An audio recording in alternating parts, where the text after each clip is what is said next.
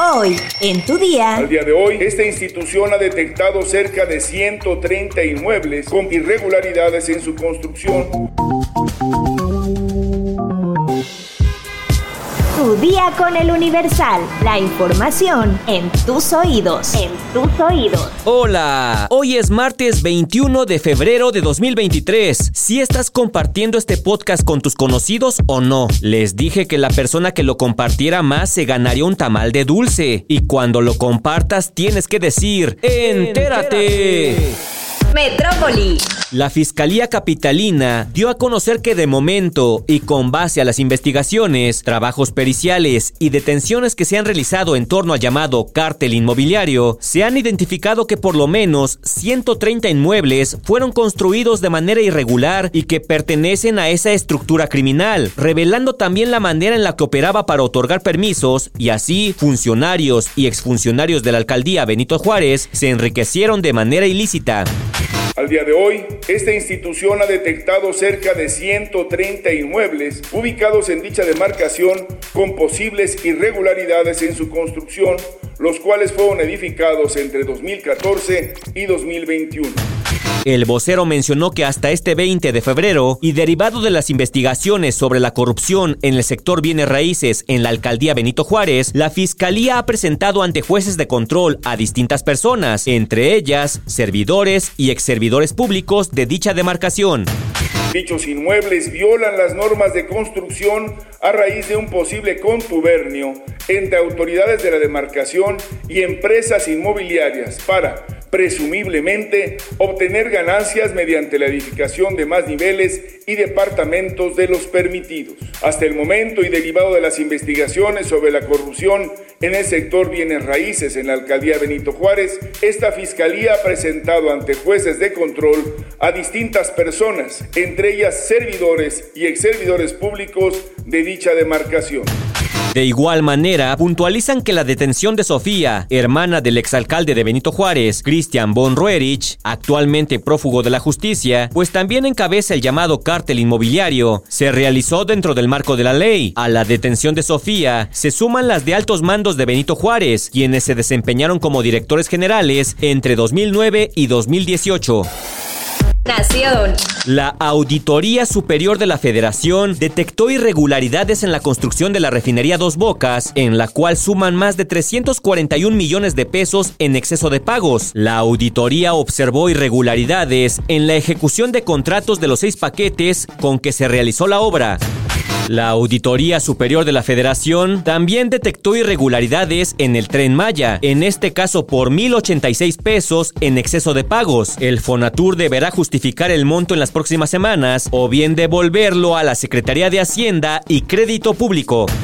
Estudiantes de la Facultad de Artes y Diseño realizaron pintas en la torre de rectoría de la Universidad Nacional Autónoma de México, esto para exigir mayor seguridad y atención a las demandas de acoso. Los estudiantes acusaron que las autoridades de la UNAM no han respondido a su pliego petitorio. En él acusan que tienen sus instalaciones en malas condiciones, hay inseguridad y casos de acoso. Los estudiantes realizaron pintas en el mural de David Alfaro Siqueiros con la leyenda La UNAM no quiere artistas. Estados.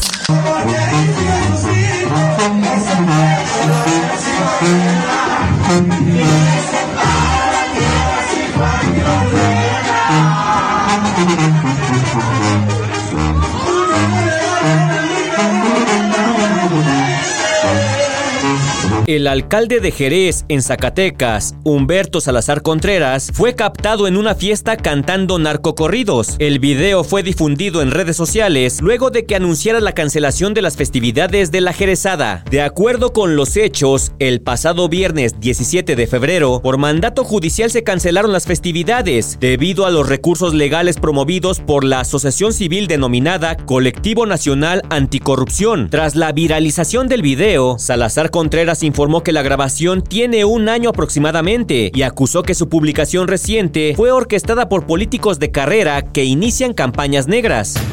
Responsabilizo a quien están detrás de estas publicaciones que dañan Jerez, porque estos titulares malintencionados y en algunos casos pagados nos ponen en riesgo a mi familia, a mis colaboradores.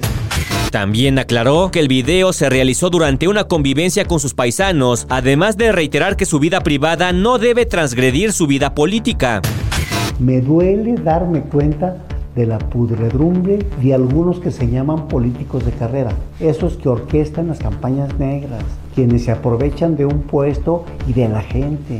El día que acabe mi responsabilidad de gobierno, regresaré de tiempo completo a seguir mis actividades de doctor salvando vidas. Este video salió a la luz en un momento en el que el estado de Zacatecas se ha visto envuelto en una gran ola de violencia. La tarde de este domingo, 19 de febrero, en diferentes puntos carreteros del municipio de Fresnillo, el crimen organizado realizó quema de vehículos, además de arrojar ponchallantas cerca de una caseta de peaje y de las instalaciones del 97 Batallón Militar. Mundo.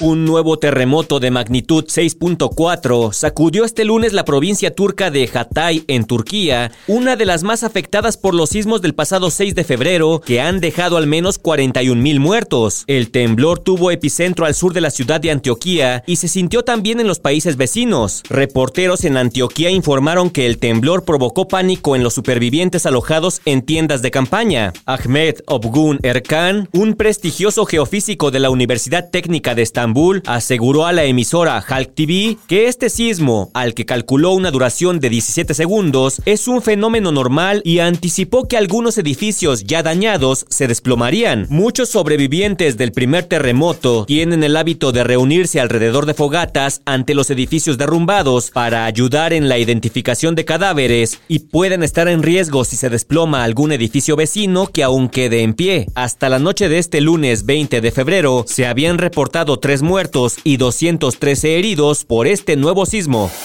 Espectáculos. Hace unos días mencionamos en este podcast que Michelle Salas se casaría y aunque la noticia tendría muy emocionada a toda la dinastía Pinal, todo parece indicar que a Luis Miguel no le cayó nada bien, pues no estaría de acuerdo con la unión. Es que nada más dijimos que ya pronto sería todo un abuelito y creo que se espantó. Fue el diseñador Osmel Sousa quien reveló que Michelle y su novio Danilo Díaz se encuentran en plenos preparativos para su enlace matrimonial, el cual se llevaría a cabo en junio de este año en Puerto Rico. Aunque la información aún no ha sido confirmada ni por la modelo ni por su familia, varios medios aseguran que tras enterarse, el intérprete de La Incondicional puso el grito en el cielo, ya que los planes de Salas no le hacen ninguna gracia, pese a que Luis Miguel siempre ha sido muy reservado con su vida privada, hay fuertes especulaciones de que está furioso, pues según un famoso canal de YouTube dedicado a las noticias del espectáculo, el llamado Sol de México considera que el empresario no es digno de su hija porque no viene de una familia de renombre. Cabe destacar que la relación entre el intérprete y Michelle no ha sido la más cercana. Él reconoció a la joven cuando ésta ya había cumplido la mayoría de edad y aunque en ocasiones se les pudo ver compartiendo de algunos momentos juntos, ambos han vuelto a distanciarse. Pues ahora sí que le gusta guste o no le guste, le cuadre o no le cuadre, de todos modos ni la ve.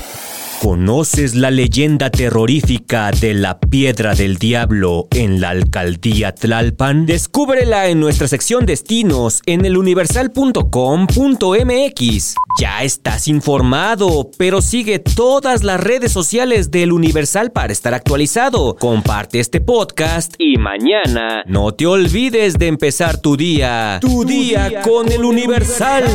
Tu día con el Universal. La información en tus oídos. En tus oídos.